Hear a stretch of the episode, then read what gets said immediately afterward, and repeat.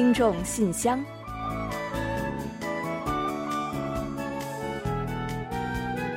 分享最新动态，聆听您的心声。听众朋友们好，我是李璐，欢迎您收听《听众信箱》节目。听众朋友大家好，我是婉玲，非常高兴呢，又时隔一周啊，跟大家相会在信箱节目之中了。这一到冬天啊，恼人的雾霾就跟着来了。那这些天呢，韩国的空气质量是时好时坏的，变好啊，就全要靠风靠雨，也是让人很无语的。嗯，是啊，那尤其是今年呢，又赶上了雾霾加新冠的双重来袭，那就更是苦不堪言了。嗯其实你想想看啊，吸霾本来就已经很不爽了，还要担心病毒的侵袭。嗯，可不是嘛。微尘啊，本身呢，它就含有大量的有毒物质，还有病毒啊、细菌啊什么的。而且呢，颗粒那么细小，很容易呢就能带着这些不好的东西进入到我们的体内，来伤害我们的身体。嗯，所以呢，要是在雾霾加新冠啊，那可真的就是混合双打，好悲催啊！那尤其是对肺的威胁啊，无论是雾霾还是新冠呢，都会造成肺损伤，进而诱发炎症，严重的呢还会伤及脑和心脏呢。嗯，那实际上呢，随着雾霾的加重啊，新冠病毒的传染力和死亡率呢都会上升。哈佛大学的一项研究结果就发现，细颗粒物浓度呢每上升一微克每立方米，新冠的死亡率呢就会增加百分之十一之多。嗯，是的，如果微尘中裹挟着新冠病毒被吸入体内之后啊，这后果真的是不敢想象啊。韩国的研究组还发现啊，雾霾会让我们的呼吸道黏膜变得更容易被感染。那这可怎么办好呢？一下子呀，冬天来了，雾霾也来了，疫情呢又还是现在这个样子，该怎么办才好呢？我这里有个秘诀，要不要听一听啊？您呢就快别揣着了啊！有什么秘诀呢？快和我们分享分享吧。嗯，其实啊，这个法宝呢，最近是人手都有，那就是口罩。那大家可千万不要忽视这小小的口罩的作用啊！前两天呢，有个消息说啊，有三个人呢跟新冠感染者一同搭乘一辆小轿车，用了一个多小时的时间，但是呢，就是因为全程都戴着口罩，所以呢，这三个人呢谁都没有被感染。嗯，这在密闭空间里共处一个来小时，可真不算短啊！看来呢，这口罩的力量真的是蛮大的。嗯，可不是嘛。在没有疫苗和药物的情况下，口罩呢就是我们最好的疫苗了吧？更何况呢，还能防霾，一举两得。嗯，不过专家呢也提醒我们，在雾霾严重的时候呢，要佩戴 KF 八十或者是 KF 九十四等保健用的口罩才是管用的。其实这些口罩呢，本来就是为了防沙尘和防雾霾开发的嘛，所以呢，出门戴口罩，听专家的话，肯定是没有错的了。好了，接下来呢，就让我们一起打开今天的听众信箱，看看都还有哪些有趣的内容要跟大家一起分享。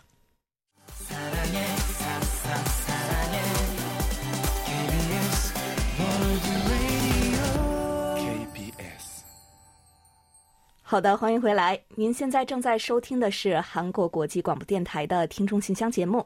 首先呢，我们来为大家简单介绍一下本期节目都为您准备了哪些内容。本期节目呢，依然还是有韩广动态、来信选读和生日祝福等几个小栏目。在生日祝福环节中呢，我们要分享一段由李雪听友提供的人生感言，然后呢，会为过生日的听众朋友们送上一首好听的歌曲作为生日的祝福。在生活的发现栏目中，我们将介绍的是卢文月听友提供的生活小提醒：怎样吃才能避免火锅病？随后呢，是我们的专题讨论栏目，我们将就十一月份读书的话题和听友们做最后一轮的探讨。本期的有问必答，易贤呢将会为陆达成听友解答有关韩国灯塔的问题。节目最后呢，仍然是点歌台栏目，我们将为日本听友塔卡西送出一首点播的歌曲。好了，节目呢我们就先预告到这儿，欢迎您继续收听。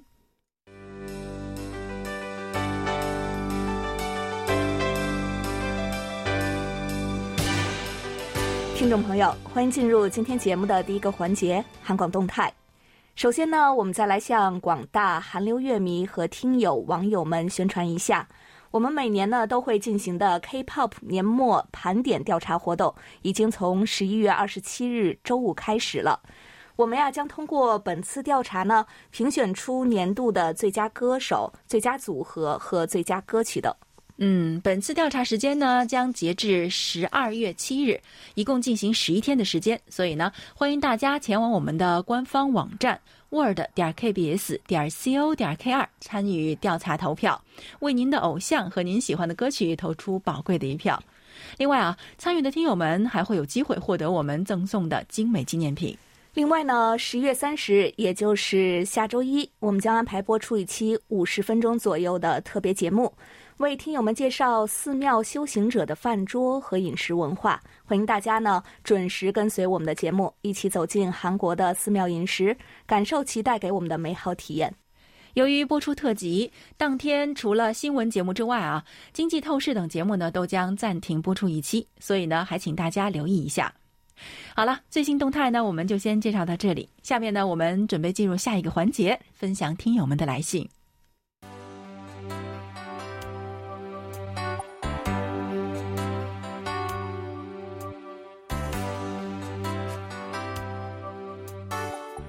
听众朋友，这里是来信选读时间。在分享听友们的来信前，还是提醒大家一下，稍后呢，我们会在节目最后的点歌台环节介绍我们的联系方式和收听办法，敬请听友们届时留意收听。好的，接下来呢，我们就一起来分享一下今天的第一封来信。今天的第一封来信呢，是来自上海，是朱坚平听友写来的。他在信中是这么说的：“感谢你们在十一月七日的韩广听众信箱节目中播出了我的信件。”也谢谢你们的祝福。现在呢，我正在慢慢的适应新的环境。这里新增设了许多商业网点，有吃的、穿的、金融服务等等，感觉生活越来越方便了。就是这里的饭店饭菜的口味比我原来的居住地差了一些，聊天的朋友也几乎没有，这是令人遗憾的。到了新的环境，居住条件比以前好多了，有些方面呢也必须割舍，这是没有办法的。嗯，啊是啊，我记得上次呢，朱坚平听我来信说呢，是刚刚搬了新家，乔迁之喜呢，值得庆祝。新家的居住条件呢，比以前好多了，那么您的生活自然也会芝麻开花节节高吧。至于聊天的朋友啊，我想啊，很快您就能交到的。那如果在那之前呢，还有什么话想说，可以写信给我们哦。另外呢，他在信中啊，还提到了上期节目《生活的发现》栏目中介绍过的生活小智慧。他说啊。在本期的听众信箱《生活的发现》栏目中，你们饶有兴致的介绍了柚子皮的各种用途，听了我也是深有感触。今年入秋以来呢，我已经买了不少的柚子了。在品尝了柚子瓤的美味之后，柚子皮呢都当做垃圾扔掉了。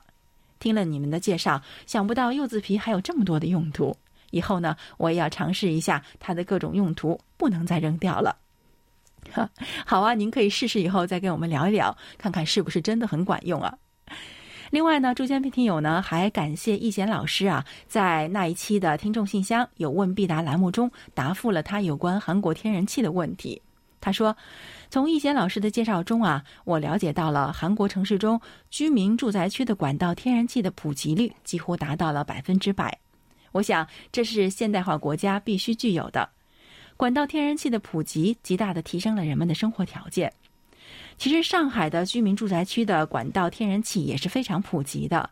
所不同的是，上海不是通过锅炉集中取暖，而是各个家庭自装热水器取暖的。那我对一贤的答复呢，表示非常的满意。嗯，好的，我们也已经把您的感谢又一次转达给了易贤，因为您上次写来信的时候就已经感谢过他了。那他说呢，非常感谢您的肯定。那如果呢，对于韩国还有什么感到好奇的，欢迎您写信来，他一定会非常认真的为您和各位朋友解答的。好了，感谢朱建平听友的来信。好的，感谢朱建平听友。那接下来呢，我来介绍一下陕西洛银虎听友发来的一封收听报告，其中呢，他给我们写了不少的留言。他说：“韩广中国彝族李璐、婉玲、汉斌，你们好！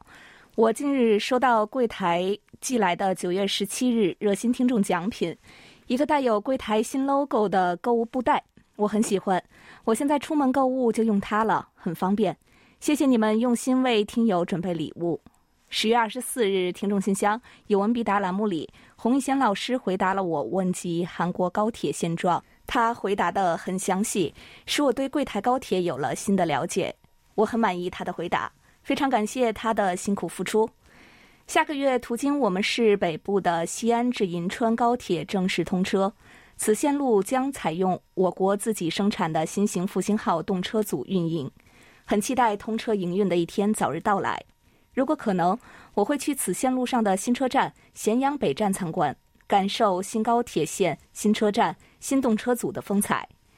在节目点歌台环节，我听到柜台选我为十月份热心听众，我很高兴，太感谢你们了。好的，谢谢落英虎听友。我想呢，这个热心听众的奖品啊，您呢是当之无愧的。听听看啊，您呢又是给我们来信，又是呢像这份收听报告一样，帮我们反馈详细的收听效果，外加您的收听感想，然后呢又是参与我们的有问必答呀，还有点歌台。哦，对了，还有呢，像人生感言这些环节呢，真的是在我们的节目中呢，无处不有您的热忱支持。要说感谢的是我们才对哦。中国呢是一个高铁大国，拥有世界领先的技术和贯通东西南北的密集线路。我想呢，您去参观新高铁线，肯定呢是少不了要拍一些高大上的照片的。所以啊，我们呢也非常期待您呢届时能把这些照片，还有呢参观的感受分享给我们，让我们呢也去领略一下这条新线路的风采。另外呀，洛英虎听友呢还分享了这个短波、中波和网络收听的效果，帮助我们反馈了收听的情况。首先呢，他提到了短波和中波，他是这样说的：随这次电邮呢附上月一到八日间的收听报告，我认为由于冬季的到来，短波收听状况不如春夏季了，尤其是九七七零千赫和九八零五千赫信号变弱了。六零九五千赫和六零九零千赫上的广播混台，七二幺五千赫和七二七五千赫上都有同频广播干扰，这些情况都使柜台华语广播在本地不能清楚完好的收听。另外，柜台使用的两个中波频率在本地根本听不到，应该是广播方向问题。我觉得柜台使用的幺五七千赫，如果对中国大部分地区播放，相信我在咸阳就能收听到了。望柜台予以考虑，看明年春夏季能否改变一下。好的，洛银虎听友，我们呢一定会参考您的建议的。那顺便也说一下啊，最近呢有听友呢向我们反映说，幺五七千赫本地收听时会受到当地电台的干扰和覆盖。呃，不知道是否还有其他大陆地区的听友也发现了这个问题？如果有的话呢，希望大家能通过电邮呢告知我们一声，方便我们呢把握更详细的情况。在这里呢，也先谢谢大家了。此外呢，落英虎听友还反馈了网络收听的效果。他说：“再来说说网络收听柜台收听情况吧。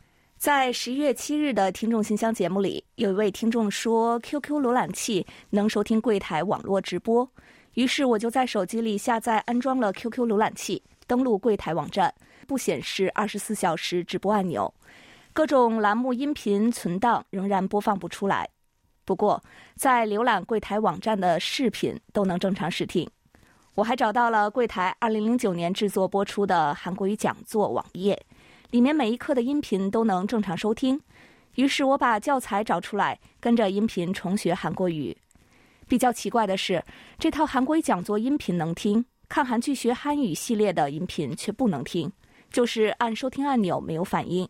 向柜台能解决网站浏览器上的问题，谢谢你们。好的，洛阳虎听友，我们呢会把您反映的这一情况呢，再去和网络部门一道沟通一下的。不过呢，我想啊，旧版音频可以听，新版音频呢不能听，可能还是和我们的配置升级后有关系。当然了，这只是我的猜测啊，具体呢等我们和技术部门沟通后有了结果呢，再转告给您。呃，因为目前啊，同样的浏览器，有些听友是可以收听，有些听友呢却反映说不能听。这也让我们呢感到有一些困惑。那关于浏览器呢？此前啊，我们已经在我们网站的布告栏上呢上传了一份指南，告诉听友们呢如何去调试一下家中的浏览器，看看能不能解决相关的问题。如果有需要的听友的话呢，可以前往参考一下。那总之呢，我们也是非常迫切的希望能够早日解决相关问题。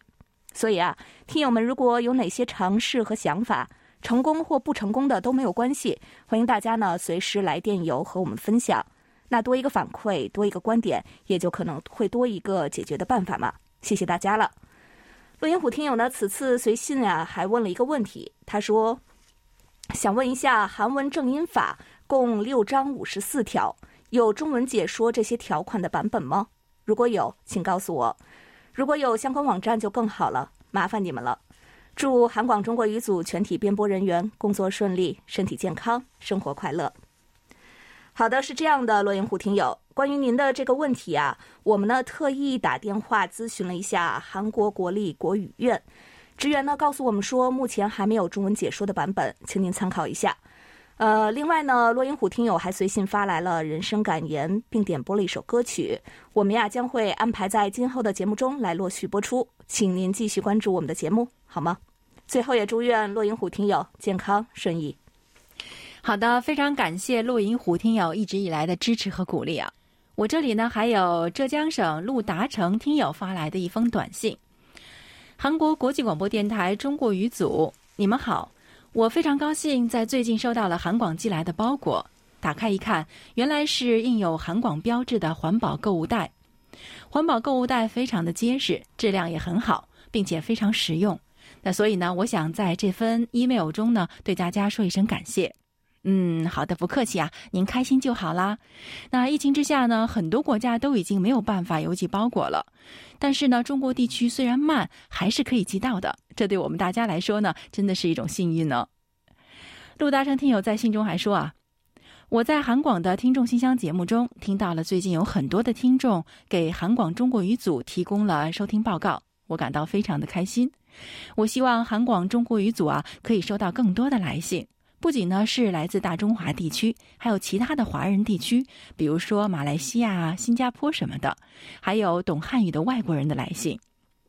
嗯嗯，您说的没错啊，越来越多的听友真的是开始关注我们了。那这一点呢，从今年海外听友满意度调查呢，也能看得出来。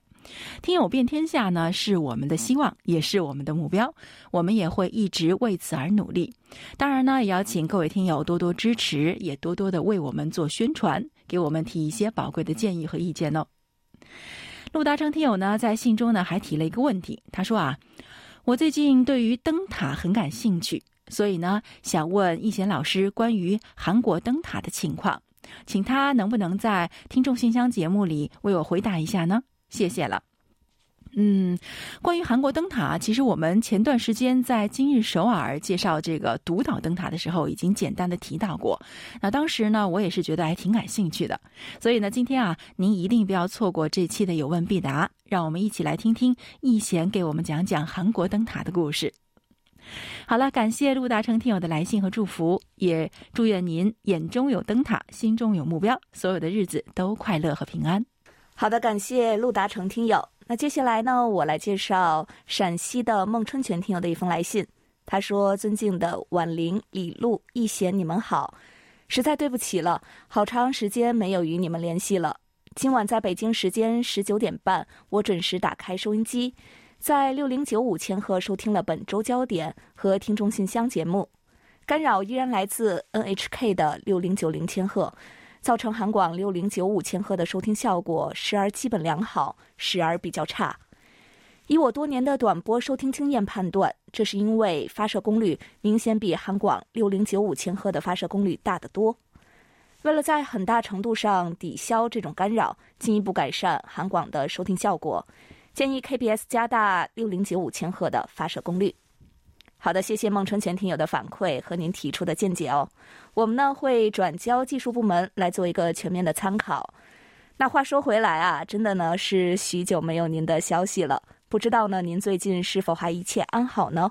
我们心里呢是非常非常的挂念着您的。如果有时间的话呀，记得跟我们这些老朋友再多来叙叙旧吧。孟春全听友呢还在信中说。在听众信箱节目的开始，你们谈到了韩国的独居生活现象。其实从去年夏天开始，我与朋友也经常探讨这个问题。也许有些人认为独居的好处大于坏处，但依我个人亲身经历，独居不利于身心健康。最明显的一点就是生活不规律，在吃饭上容易凑合。今天呢，就聊到这儿吧。顺祝你们身体健康，工作顺利，事事如意。嗯，好的。那其实啊，我呢也对您所说的这些呢感到是比较的赞同啊。我想呢，独居生活呢，要是想如想象的一般美好，可能呢需要我们有高度的自律性吧。但是呢，自由和自律如何兼顾好，真的不是一件容易的事情啊。独居也好，和他人的一起生活也罢，都要生活规律，吃饭精致，做到一个不凑合，才是好的健康的生活吧。好的，最后呢，再次感谢孟春全听友，也祝您呢平安幸福。好的，非常感谢孟春全听友，也特别感谢所有来信的朋友们。那前几天我们不是刚刚过了小雪吗？那天气啊也真的是越来越冷了，所以呢，大家呢一定要注意保暖。不是说只要心里边暖融融的，身体就不怕冷了吗？所以呢，别忘了来听众信箱，一起分享你我的信件，来收获一份温暖哦。好了，本周的来信呢，我们就先介绍到这里。下面呢，我们准备进入生日祝福单元，为下一周过生日的朋友们送去我们最美好的祝愿。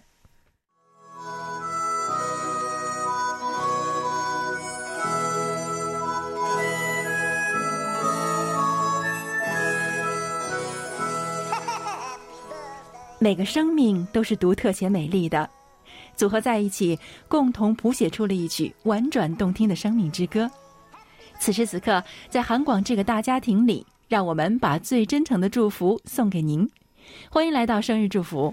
首先呢，我们送给即将过生的听友们一段由辽宁省李雪听友分享的人生感言：格局。一滴墨落在一杯清水里，这杯水立即变色，不能喝了。但一滴墨融在大海里，大海依然是蔚蓝的大海。为什么？因为两者的度量是不一样的。不熟的麦穗直直的向上挺着，成熟的麦穗低垂着头。为什么？因为两者的分量不一样。所以，宽容别人就是度量，谦卑自己就是分量，合起来就是一个人的质量。格局越大，越懂得宽容。情商越高，越懂得低头。愿我们都能成为一个具有大格局的高情商之人。好的，感谢婉玲，也感谢李雪听友同文分享刚才这段话。接下来呢，我们要把一首由京东绿演唱的《同行》送给十一月份过生日的所有听众朋友们。在这里呢，也要顺便告白一下：今后您的每个生日、每个日子，韩广都会与您同行。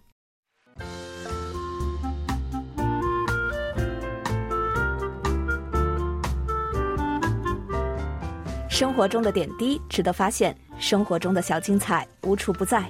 让我们做您的小助手，带您去了解生活中那些您不熟识的小窍门、小秘诀，给您的日常多一点温馨的提示。欢迎大家进入生活的发现。在寒冷的冬季呢，吃上一顿热气腾腾的火锅，既美味又暖身。但是啊，吃火锅的方法不正确，既伤脾胃，又有可能引发痛风。那么，怎样吃才能避免火锅病呢？今天呢，我们就通过介绍北京卢文月听友分享的内容，为您介绍一下火锅正确的打开方式。嗯，首先啊，肉类呢一定要煮熟，火锅底火呢一定要旺，以保持锅内的汤汁滚沸为佳。如果不等这个汤锅烧开，食物烫熟了就吃的话，病菌和寄生虫的虫卵呢就没有被彻底杀死，容易引起消化道的疾病。第二呢，要注意荤素的搭配。吃火锅时啊，所选食材呢一定要注重荤素搭配，肉和菜的比例是以一比三为宜。而且呢，吃火锅呀，应该是先吃素后吃荤，最好呢是先吃土豆、红薯等淀粉类的食物，以保护肠胃免受伤害。嗯，荤素搭配很重要，但是呢还要小心，不要冷热搭配哦。吃热腾腾火锅的时候呢，一定不要边吃边喝冷饮或者是啤酒，这样的话呢，冷热交替会加重对于肠胃的刺激。同时呢，还不宜搭配白酒，尤其是对于心血管疾病患者啊，否则呢，吃完之后呢，就会接触到冷空气啊，血管容易急速的收缩，引发疾病。嗯，热腾腾的火锅真的是非常的美味，但是呢，食物过烫千万不要入口。从涮锅中取出的滚烫的食物呢，是不宜马上入口，否则呢会损伤我们的口腔、食道还有胃黏膜，导致急性的食道炎和急性的胃炎。还有一点呢，就是火锅汤不要喝。那听到这里啊，估计有很多听友都是一脸问号啊。有人特别喜欢喝火锅汤的，那为什么这样呢？是因为火锅汤里的佐料和高脂肪的底料啊，吃多了呢是容易引发多种疾病的。另外啊，久沸不止、久刷不换的这个火锅汤呢，就会产生一些有害物质，时候呢容易引发痛风，严重的时候呢会损伤肾功能。嗯，吃火锅呢，我们往往是边吃边聊啊，但是呢，一定要注意的是呢，火锅忌煮时间过长。火锅烧煮超过一个小时，汤汁中的亚硝酸盐含量呢就会增加。如果反复的刺激我们的胃肠，使得胃液、胆汁、胰液等消化液呢不停的分泌，会导致胃肠功能紊乱，而发生腹痛、腹泻。严重的呢，可能会让我们罹患慢性的胃肠炎、胰腺炎等疾病。嗯，看来啊，吃火锅真的有很多要注意的地方。那么吃火锅的讲究，您都记住了吗？以上呢就是我们在今天的生活的发现栏目中为大家介绍的内容。在此呢，也要特别感谢卢文月听友的精彩分享。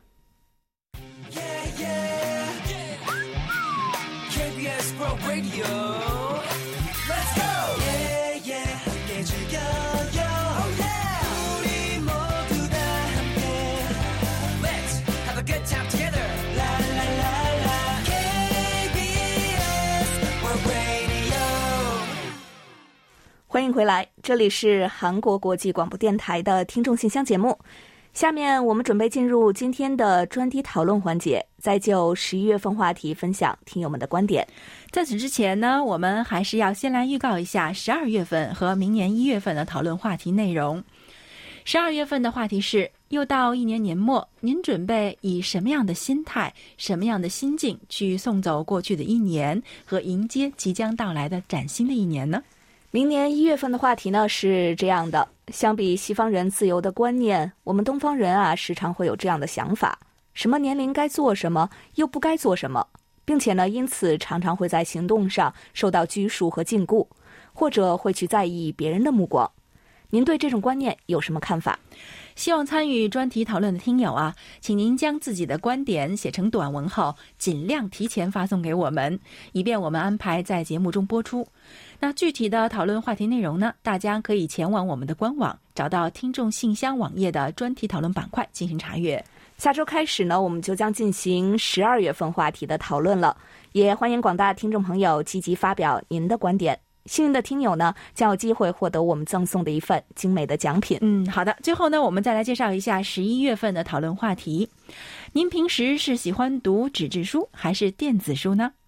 在迄今为止读过的书中啊，请介绍一本让您印象最深刻的书。好的，那下面呢，我们就一起来分享听友们的观点吧。好的，首先呢是安徽省楚昌荣听友的观点，他说：“我不抽烟，不喝酒，也不打牌，读书、看报、听广播是我唯一的嗜好。从少年时代开始，我就喜欢读书，至今这一习惯依然不变。虽然现在网络上有许多电子书。”但由于我年老眼花，或许是多年的习惯使然，我更喜欢读纸质书，因为纸质书有编委把关，质量比电子书要高，有时候还能在书页上写写画画，电子书就做不到了。我喜欢一边品茶，一边翻看着那些浸透着油墨芬芳、清香四溢的书页，慢慢的品味着书中的精华。在我的记忆里，几代中国人都是读着《钢铁是怎样炼成的》这部名著，诵着保尔柯察金为人类的解放而斗争的誓言成长起来的。每次重读这部作品的时候，依然为作品中所表现的青春与激情、理想与信仰、风险与牺牲而深深的感动。这部小说成功的塑造了保尔的英雄形象，通过主人公的生活道路，揭示了苏维埃国家的新一代。在激烈的革命风暴中，锻炼成为具有钢铁般意志和崇高品质的无产阶级英雄人物的过程。保尔是一位坚强的战士，一生坎坷，靠着信仰和毅力活了下来。他敢于向命运挑战，有一种自强不息、奋发向上的精神。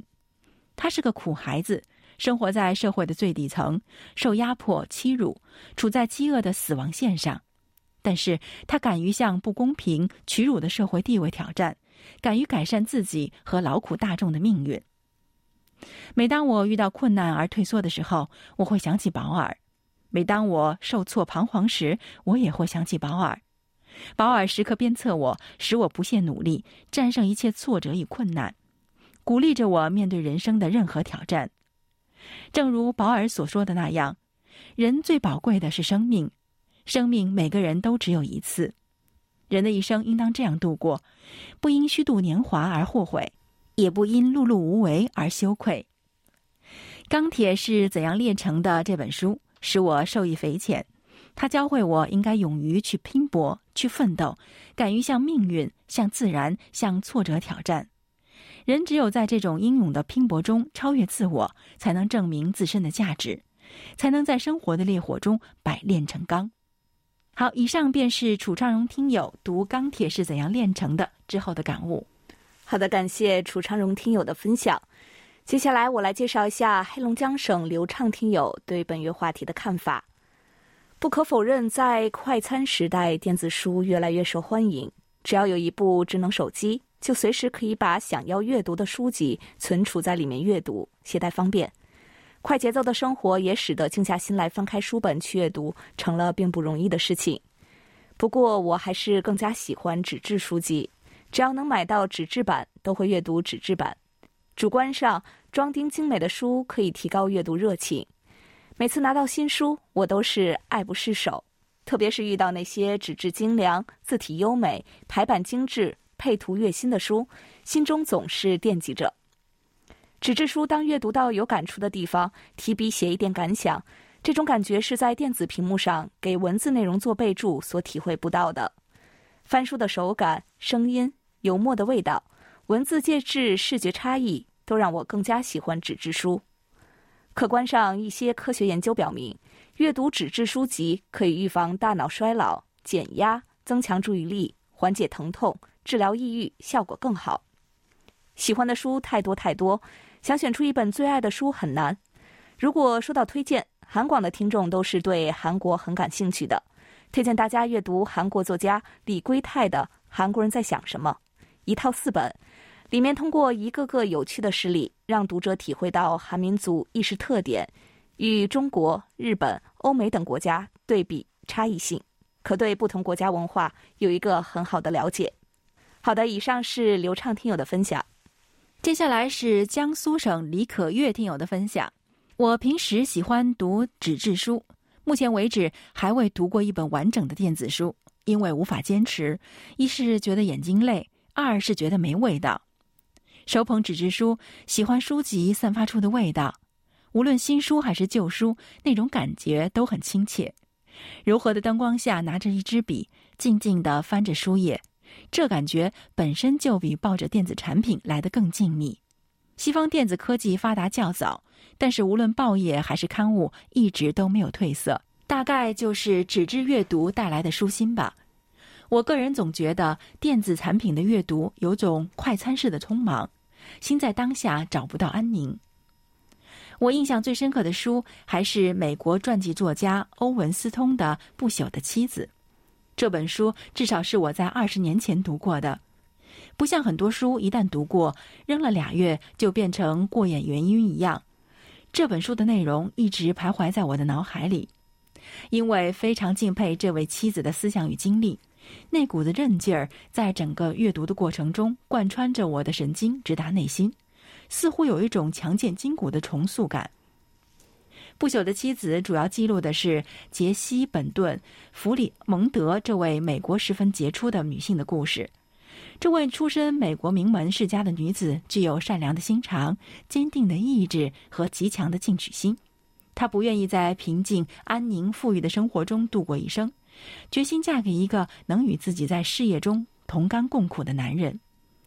与约翰·弗里蒙德的婚姻使她实现了这一愿望。约翰·弗里蒙德是美国社会令人瞩目的一位杰出的政治人物，两次被提名为总统的候选人。在他的事业发展和政治生涯中，杰西倾注了他全部的爱与支持，成为他最忠实、最持久的助手和伙伴。他们深厚的感情，在美国十九世纪几乎所有的重大历史事件中都留下了印记。在韩广的这一话题带动下，我从书架里找出了这本已经有点发黄的《不朽的妻子》，随意翻翻，看见了自己二十年前圈圈画画的笔记。有感动，有震撼，有泪水，有欢呼。我突然有了重新再读一遍的冲动。毕竟，作为女人，婚前和婚后历经二十年了，对一本书或者是对一部老电影的感受，应该是不尽相同的吧。谢谢韩广这一很好的影子。阅读从今晚开始。好，以上呢就是李可为听友关于读书的感悟。让我们一起阅读，从现在开始。好的，感谢李可月、还有楚昌荣以及刘畅三位听友参与本期专题讨论的话题讨论。下月呀，我们也希望呢可以分享到更多听友们的观点。那接下来呢，就让我们结束十一月份的专题讨论，进入下一个环节。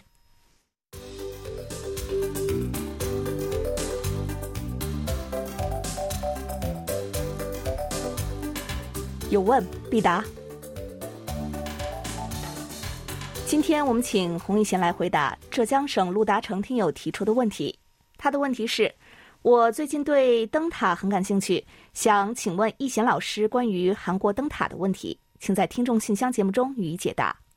好，那接下来呢，就有请一贤来回答陆达成听友提出的问题。各位听友，大家好，我是易贤，今天我来回答陆达成听友提出的问题。韩国是个典型的半岛国家，三面临海，除了近海岛屿超过三千多个，海湾也发达，海岸线长达五千二百五十九公里，共有二十八个集装箱港口，二十三个沿岸客运港口，两千多个渔港，每天都有客轮、远洋船、集装箱船等各种船只在海上运行，所以指引船只方向的灯塔尤为重要。韩国的灯塔呢，大多位于海岸、港口和河道。随着导航设备日益先进，人为操作的灯塔数量已经大大减少了。据政府的数据资料显示，人为操作的灯塔共有四十三座，无人值守的灯塔有五百一十九座，发光的航路标志共有一千五百多座，平均每三点九八英里就有一座航路标志灯。尤其自八十年代以来，随着进出船舶的增加，无人值守的灯塔与航路标志灯有逐年增加的趋势。那么，随着时代的发展，韩国有些灯塔呢也开始对外开放参观，成为深受人们欢迎的旅游打卡圣地。比如，建于一九零六年的釜山第一座人为操作的灯塔——引导灯塔。以前因国防等因素禁止人们的出入，如今位于釜山著名的旅游胜地太宗台公园内，年间吸引无数游客前去旅游。如今，引导灯塔也成了人们最容易去参观的灯塔了。而建于一九零八年的虎尾串灯塔，位于著名的迎新年看日出的景点浦项的虎尾串。该灯塔的特点是采取了八角形的砖造结构。没有使用钢筋，只用砖石建成。塔高二十六米，是大汉帝国时期建造的最高的灯塔。每层的天花板上呢，都会有象征大汉帝国的纹样、礼花，堪称别致又美丽的近代建筑。好，听众朋友，今天给大家介绍到这儿，希望陆达成听友满意。我们下次再会。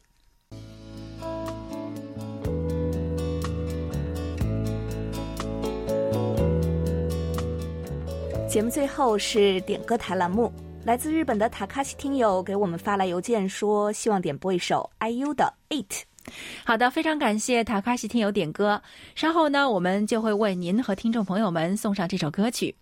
当然呢，在播放歌曲之前，我们还是要来揭晓一下本期节目的获奖名单。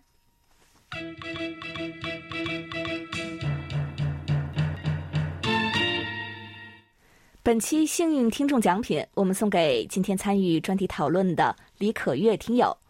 本期热心听众奖品，我们送给老听众今天来信的孟春全听友。本期的参与奖有两位获奖了。奖品分别送给为我们提供生活的发现小智慧的卢文月听友，以及为我们发送了在线收听报告的小刘听友。好的，恭喜所有的获奖听众们。另外呢，在节目尾声，我们再来介绍一下联系方式。我们的电子邮件地址是 chinese at kbs 到 co 到 kr。发送包裹或手写信的听友，请您寄送至韩国首尔市永登浦区汝矣岛洞汝矣公园路十三号 KBS 韩国国际广播电台中国语组收，邮编是零七二三五。